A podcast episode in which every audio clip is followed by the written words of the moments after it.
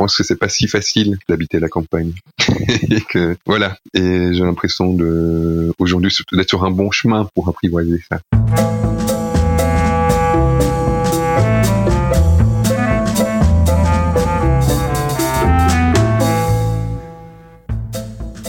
Bonjour et bienvenue au pays de nulle part. Je suis Aude Piette, fondatrice du Coworking Art et co-gérante avec ma sœur Lola du restaurant Les Gamines et de l'hôtel Le Val de Poix à Poix-Saint-Hubert en Ardennes belge. Je suis une Ardennaise exilée à Bruxelles depuis 18 ans et je travaille en Ardennes depuis 7 ans. Au pays de nulle part est un podcast dédié à la ruralité et à ceux qui vivent ou pas. Il paraît tous les 15 jours, les jeudis. Cette semaine, nous partons pour la Gaume à Chigny, village bien connu pour son festival du conte, rencontrer Alain Lemaître. Alain est philosophe de formation. Après plusieurs années dans l'enseignement, quelques déménagements en ville et en campagne et de nouvelles explorations, il est devenu aujourd'hui meunier. Depuis un an, il s'est ancré à Chigny avec sa compagne et sa petite fille. Ils ont intégré le collectif Gachouarache qui rassemble quelques 24 personnes, adultes et enfants, qui ont fait le choix de vivre dans des habitats légers, voulant y partager une vie collective au sein de la nature. Rappelez-vous, on en a déjà parlé avec Zoé dans l'épisode précédent. Comment se sont exprimées ces envies de campagne? Et comment se passe son installation à Chigny? À cela s'ajoute la délicate question de la définition du rural. On parle de tout cela avec lui dans cet épisode. Vous venez de faire un détour au pays de nulle part. Belle écoute de l'épisode 19, Cheminée en compagnie d'Alain Lemaître.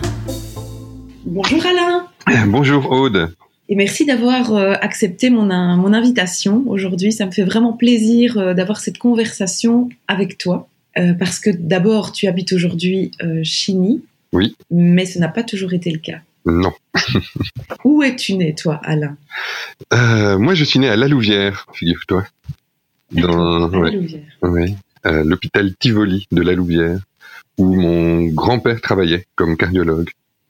D'accord. voilà. Euh, pourquoi la Louvière? En fait, je viens pas de la Louvière. Euh, mes parents ils se sont installés à donné à Charleroi, parce que pas si loin de, la Louvière. Mais mon grand-père, là, voilà, travaillait à l'hôpital à la Louvière, et lui-même, donc la famille de mon père vient de Bruxelles.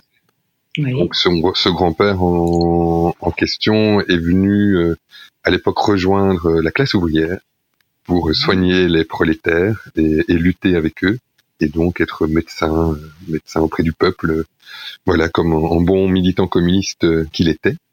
Mhm. Et euh, voilà, et donc ils sont installés dans une région ouvrière qui était celle de la Louvière. Et euh, donc mon père donc a grandi dans ce coin-là. Et ma mère, elle, elle vient de sa famille vient de Bouillon, qui est pas, ah. qui est pas très loin d'ici. Elle a grandi à Bertry, qui est un des, une des communes ah proches de de Chigny, quelque chose de l'ordre de voilà, du, retour dans un paysage familial quand même aujourd'hui d'habiter à Chigny. Et bref, euh, donc je suis né à la Louvière, mais j'ai grandi à Charleroi, euh, dans, dans l'approche banlieue de Charleroi, et j'ai et j'ai fait mes études secondaires à Charleroi. Voilà. D'accord. Donc tu as passé quand même une belle partie de ta de ta vie euh, là-bas. Donc tu y as quelques souvenirs. Oui, moi je m'y sentais très bien.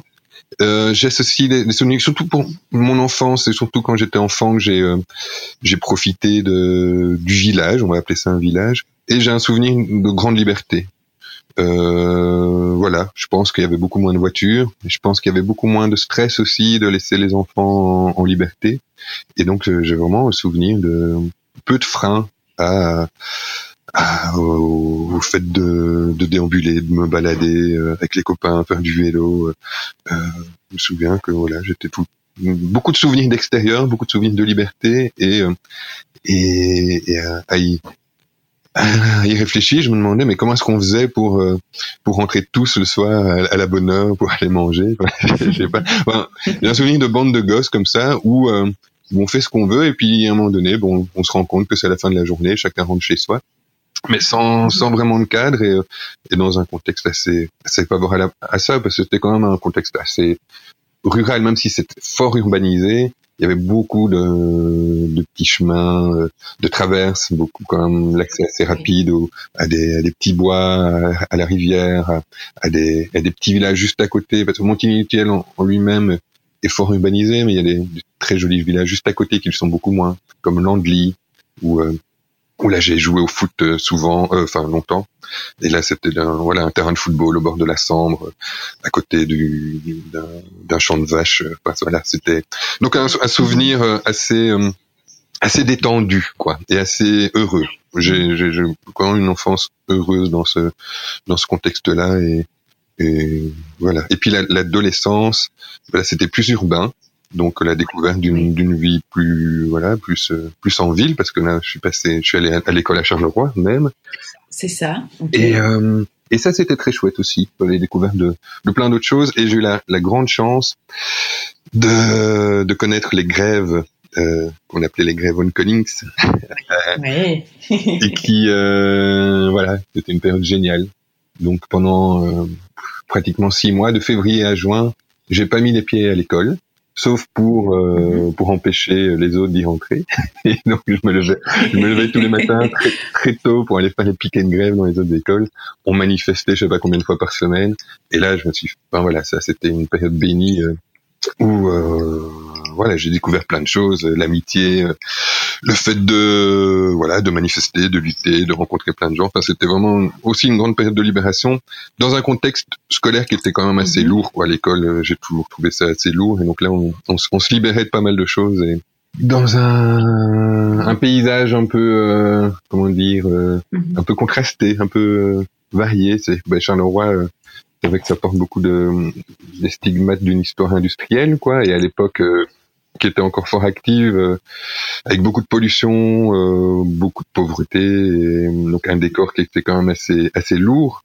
Euh, voilà, je me souviens des, des trajets en bus pour aller à l'école où on traversait Marchienne pont et les hum, certaines rues qui sont entourées d'usines là où même en été dans le bus on n'osait pas ouvrir les, les fenêtres du bus parce que ça, ça sentait cette odeur d'œuf pourri euh, horrible qui, qui nous prenait la, voilà, qui nous prenait aux tripes. Et, donc c'était des passages difficiles de passer au milieu des, usines pour se rendre, pour revenir de l'école, c'était pas pas facile. Mm. Et en même temps, euh, mes parents euh, n'habitaient pas directement dans ce donc on n'habitait pas directement dans, dans ce décor-là, on habitait à Montigny-Tilleul, qui est le qui est le début de la banlieue plus verte, comme ça. Donc euh, voilà. Et donc il y a j'étais un peu dans un une sorte de trait d'union entre le une identité euh, mhm. Mhm. plus euh, prolétaire et une identité plus bourgeoise euh, campagne comme ça. Et d'ailleurs la, la, rue dans laquelle j'habitais c'était la rue de Marchienne, mais c'était pas Marchienne. Il y a quelque chose de du symbolique comme ça et, et qui et voilà il y a quelque chose de symbolique aussi dans mon identité mhm. de de mes, bah, je parlais de, de mes grands-parents paternels qui étaient euh, la famille paternelle qui était plutôt d'origine euh, bourgeoise mais euh, communiste. Et donc il y a, y a, une sorte de truc un peu bizarre aussi de, en même temps, euh, être dans cette identité très favorable à, la lutte des classes, au prolétariat, aux ouvriers, etc. Mais ne pas l'être soi-même. Il y a, il y a un truc qui m'est resté quelque chose de bizarre. Et euh, voilà, dans, mhm. voilà façon dont, dont, je me reconnais, dans, où je suis en même temps pas pas issu d'une classe populaire. En même temps, je suis pas bourgeois pour autant. Je suis dans, dans ce truc euh, entre deux, de classe moyenne, mais mais où euh, ouais, c'est pas parfois ça n'a pas été euh, clair pour moi de qui je suis ou d'où je viens. Et euh, et là, j'explore un petit peu aussi la, les origines familiales du côté de ma mère qui sont des origines plus modestes et plus campagnardes. Et donc, je suis en train de, creuser une nouvelle, euh, un, voilà, un, un nouveau paysage de mon identité. Ça me fait du bien aussi.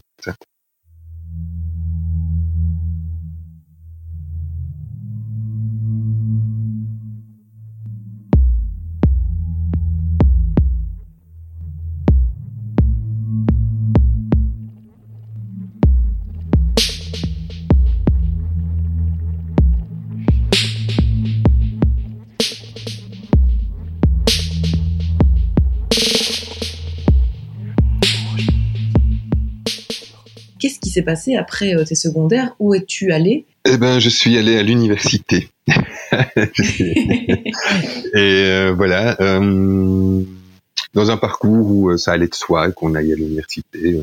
Je ne vais pas m'apesantir là-dessus. Peut-être que j'avais j'avais des facilités à l'école et donc c'était un peu une suite logique. Et puis et puis peut-être que j'imaginais qu'à l'université on allait faire la révolution, ce genre de choses.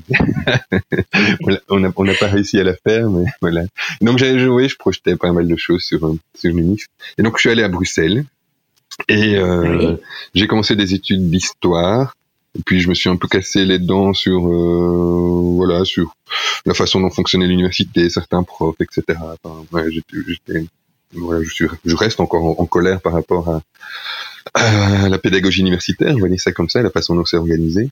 Mais euh, donc j'ai pas terminé les études d'histoire, mais j'ai fini quand même euh, les études de philo.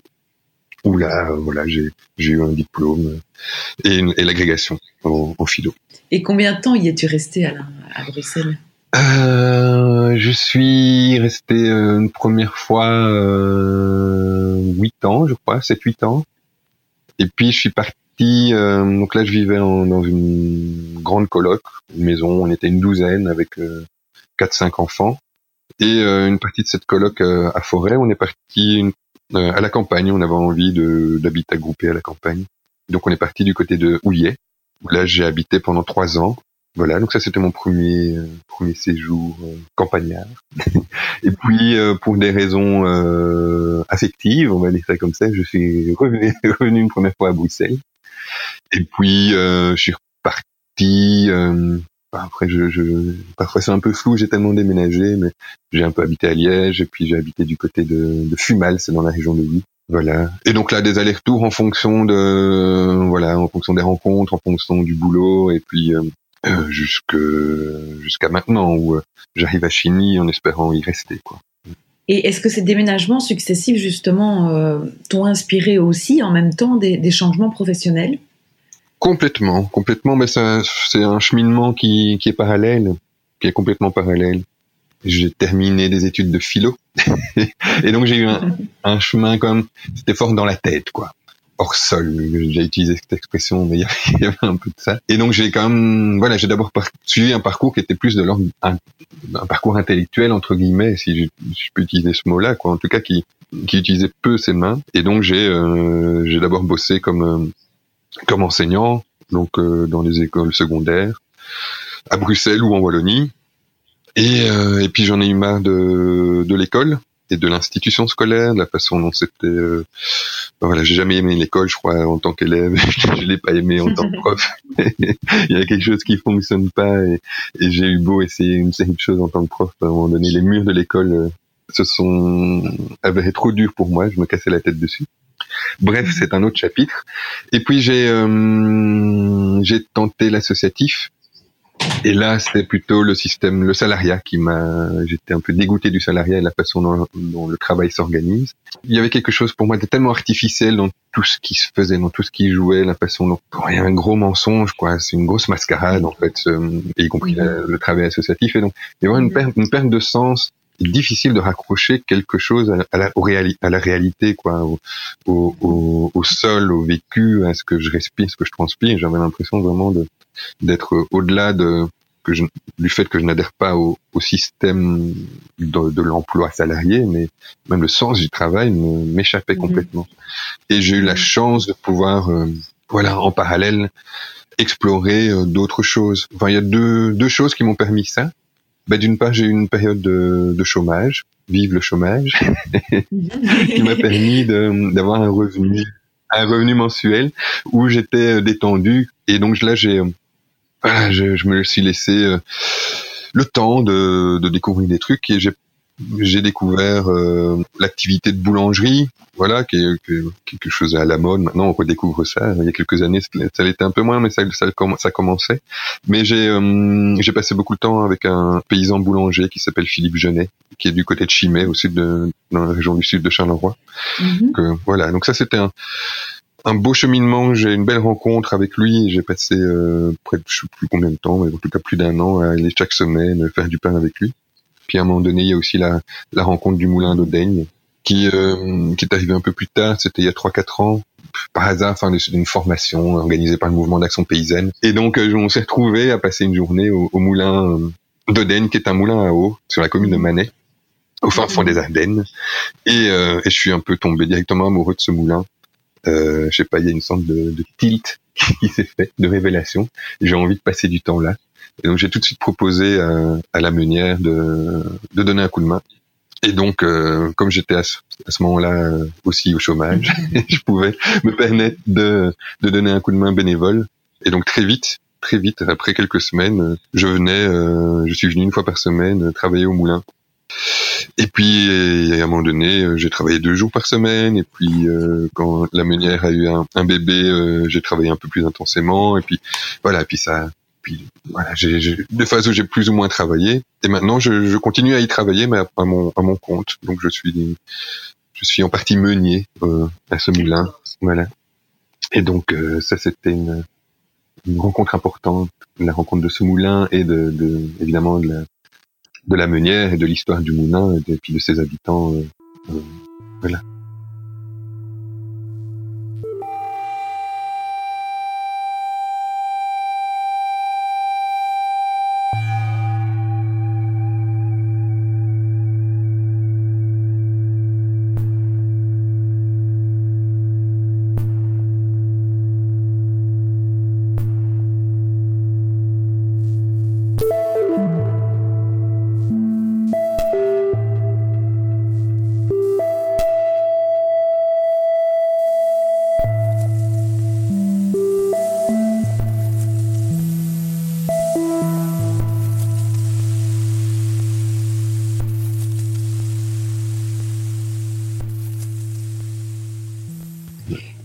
Comment est-ce que tu as, tu, tu, es arrivé à Chigny en fait? Euh, J'ai toujours eu une, une, vision positive de la Gaume, malgré mes origines ardennaises euh, du côté de ma mère.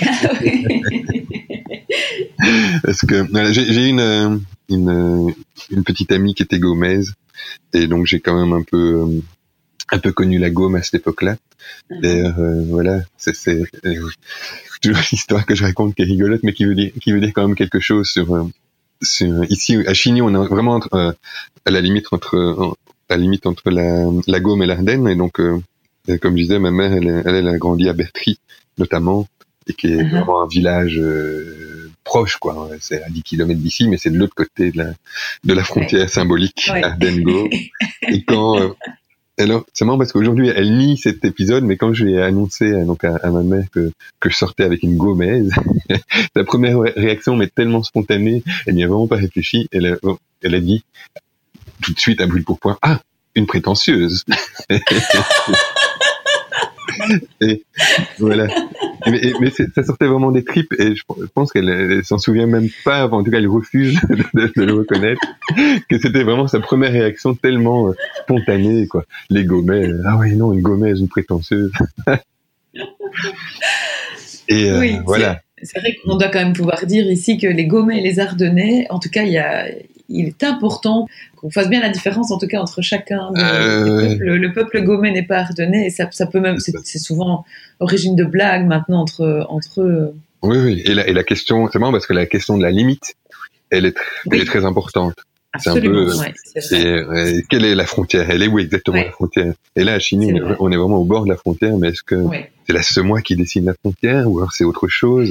Et si, est-ce que t'es vraiment, est-ce que c'est vraiment gommé ou pas? Parce que là, c'est la limite, etc. Enfin voilà, ça, ça fait penser un peu à, aux discussions des, des, Bretons aussi qui euh, ou euh, est-ce que Nantes fait partie de la Bretagne ou pas, ou est la limite exacte de la Bretagne historique? Enfin, Il y a quelque chose de, de drôle là, entre les Ardennais et les Gaumais. Et c'est vrai que la Gaume, bah, blague à part, il y a quelque chose un peu spécifique, c'est que le paysage change, c'est beaucoup moins chargé que l'Ardenne.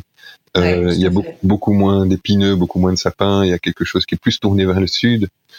De fait, il y a des microclimats euh, voilà, oui. ici, nous, on a un petit microclimat provoqué par la semois. Enfin, je sais pas, voilà, je suis pas, je suis pas météorologue ou spécialiste de ce genre de choses, mais de fait, il y a, il y a des climats un peu différents et un paysage différent, un peu plus ouvert, comme on dit. Donc, moins boisé, moins lourd, moins froid. Oui, et, oui.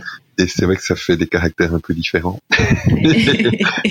bon, on va pas résumer l'Ardennais à un caractère euh, froid et bon, euh... c'est la caricature, mais euh, voilà. Et le Gomet n'est pas que prétentieux, euh, il est un peu comme voilà. Après, c'est un peu comme tout le monde, comme comme partout, il y a des il y a des gens chouettes, des gens moins chouettes. Euh, voilà. Ici, euh, au village, c'est voilà globalement. On rencontre, je rencontre des gens chouettes. Après, c'est vrai que c'est pas évident l'intégration dans une, bah, c'est le truc classique, quoi. Mm-hmm. dans la dynamique villageoise, avec les, les, villageois de souche et et des gens qui débarquent, qui ne sont pas villageois de souche, avec des pratiques et des modes d'existence parfois un peu différentes. Euh, ici, on est fort. Euh, il y a aussi un, un truc fort embêtant, c'est le, c'est que à Chigny, le, on a un bourgmestre, euh, comment dire, difficile, oui. issu d'une liste unique, mm-hmm. euh, et donc il met, ça met beaucoup de pression négative sur la sur la vie sur la vie locale parce que rien n'est possible sans son aval mm. et il est, et il est capable de beaucoup de pouvoir de nuisance euh, voilà et j'en parle parce que ça met un, ça, je trouve que ça met un poids sur la, la façon dont le village vit voilà je trouve qu'il y a une très belle dynamique euh, vécue avec le collectif qui représente plus ou moins 25 personnes sur plusieurs lieux d'habitation il y a c'est-à-dire qu'il y a il y a une ferme, il y a un terrain avec de l'habitat léger, et puis des gens qui habitent dans le village. Mais au-delà de ce collectif, moi, ce qui m'intéresse aussi, c'est la façon dont on prend corps dans mhm. dans, le, dans le village, quoi, et dans, dans les dynamiques locales. Et les choix de la, de la commune, enfin de la municipalité, sont déterminants, quoi. Et, euh, et j'ai l'impression qu'ils font que des mauvais choix. c'est euh, que, par exemple, il y avait une école au village euh, Chigny qu'ils ont laissé, enfin voilà, qui fonctionnait pas très bien, ils ont laissé pourrir une situation et finalement, euh, on en est arrivé à fermer l'école. Mais euh, rien n'était envisagé pour euh, pour la remettre en la remettre en route pour euh, et, euh, et aujourd'hui elle est vendue sur ImoWeb euh, bien exceptionnelle à vendre alors que alors que ça pourrait être tellement le, le creuset d'une chouette vie villageoise quoi. Et c'est vrai que c'est pas évident. Je pense que c'est pas évident de base de d'intégrer de s'intégrer dans un paysage campagnard villageois parce que il y a toujours cette, mhm. cette fameuse dichotomie entre les néo-ruraux et les, et les pures souches qu'on peut trouver dans tous les dans tous les villages. Mais euh, voilà mais parfois c'est parfois on est aidé par des par des initiatives euh, collectives qui facilitent quoi, qui facilitent l'accueil, qui facilitent la rencontre, qui facilitent le, mélange. Et, là, à Chigny, on n'est pas là-dedans, c'est un peu dommage. Et voilà, c'est une des choses sur lesquelles moi j'aimerais bien donner l'énergie, essayer de, faire en sorte de qu'on se rencontre un peu plus au village, quoi.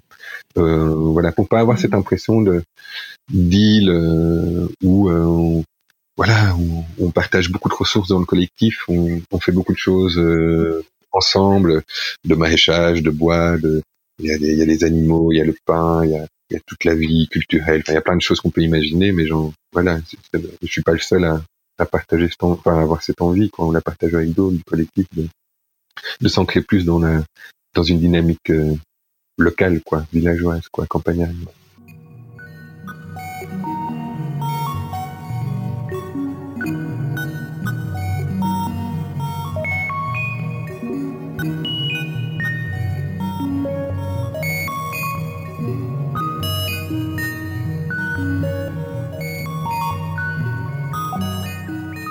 Est-ce que tu te euh, reconnais dans cette notion de néo-rural? Euh, Non, parce que c'est pour moi c'est un mot. Euh, je sais pas, je, me reconnais pas dans les catégories en général, donc euh, donc j'aime pas les mots comme néo-rural, comme nouveaux agriculteurs ou je sais pas quoi ou nouveaux ruraux. Enfin non, je je je, je n'aime pas ces mots-là. je pense qu'on a que la ruralité n'appartient pas à quelqu'un où il faudrait euh, faire preuve de quelque chose pour se sentir légitime et, euh, et dire néo-rural, ça veut dire qu'en fait qu'on l'est pas. Et qu'il faudra du temps pour que pour qu'on enlève le, le, néo et qu'on devienne vraiment rural et qu'il faudra attendre que euh, qu'on que c'est, nos petits enfants pourront se dire rural parce qu'on sera dans le cimetière et qui pourront dire mes grands-parents sont dans le cimetière. Et non je n'aime pas. J'aime pas ces catégories là j'aime pas ce qui ce qui nous sépare D'autant plus que la ruralité, c'est un concept euh, qui est pas défini. Tout le monde va projeter quelque chose de différent dans la, dans ruralité. Des gens, certains vont, vont projeter une image un peu euh, pure de la projection du vieux paysan avec sa houe et, et ses chevaux et, puis certains et puis en fait certains vivent la ruralité avec une, grosse voiture, une maison quatre, quatre façades et et, euh, et devant leur télé. Enfin, ça veut rien dire la ruralité. Alors il y a d'autres mots qui sont compliqués. Le mot paysan est aussi un mot assez compliqué. Mais euh, voilà, mais c'est vrai que j'ai envie de me raccrocher à, une histoire de la ruralité, quoi. Quand on voit que par exemple par rapport aux moulins, euh, il y a encore 50 ans, il y en avait des dizaines et des dizaines, et que maintenant on les compte sur les doigts de, sur les doigts de deux mains, euh, les moulins en norme de marche en Wallonie, les moulins à eau, et même chose pour plein de, de richesses qu'on avait, et plein de savoir-faire et plein de savoirs qui sont qui ont été euh, mis au banc ou mis de côté là pendant deux générations. Maintenant, on essaye d'y revenir, mais c'est compliqué, quoi. parfois, on a la chance d'avoir des vieux qui transmettent encore, et parfois tout a disparu. C'est dommage. Donc, donc la, la, la ruralité, c'est vrai que euh, ouais, j'ai quand même un attachement à, à ce qui faisait euh, l'autonomie des villages, à ce qui faisait les pratiques collectives rurales, paysannes. Ça, j'aime bien. Mais aujourd'hui, je sais pas ce que ça signifie, parce que la ruralité, ça, ce n'est plus ça. C'est des, voilà, c'est des, c'est des façons de vivre et des façons d'être euh, qui vont dans tous les sens. Dans un monde où on est très très connecté à plein de choses, euh, comment envisager la ruralité avec son smartphone toujours en poche Je sais pas. Comment envisager la ruralité dans un village qui, qui a très peu de d'occasions de, de rencontres et de et d'activités communes entre les villageois Je sais pas. voilà. Après, euh, donc oui, oui peut-être quand même avoir un film, d'essayer de, d'être partie prenante d'un lien social dans la campagne qui soit qui soit accroché au terroir, quoi, qui soit accroché à son histoire et accroché à ce qu'on peut vivre ici, là, maintenant, hors connexion euh, à, toujours un ailleurs, quoi. Et, et en fait, ça, ça, ça boucle un peu par rapport à mon histoire personnelle de toujours être nomade, de toujours chercher ailleurs ce que j'ai envie de, de, trouver. Et euh, j'ai l'impression qu'ici, il y a, y, a, y a un beau territoire où euh, ou voyager sans, sans devoir aller trop loin quoi. Il y a plein de choses à découvrir et, se raccrocher à ça c'est voilà se, se réancrer dans, dans ça quoi. Donc euh, mais alors du coup c'est pas nécessairement ruralité c'est euh, je vois ça plutôt dans un truc de de refaire corps avec le, la nature avec l'environnement et voilà moi je le vois ici et peut-être qu'il y a moyen de le voir ailleurs mais oui je sais pas ouais en tout cas me, me sentir faire corps avec le avec ce qui m'entoure ici quoi ouais voilà.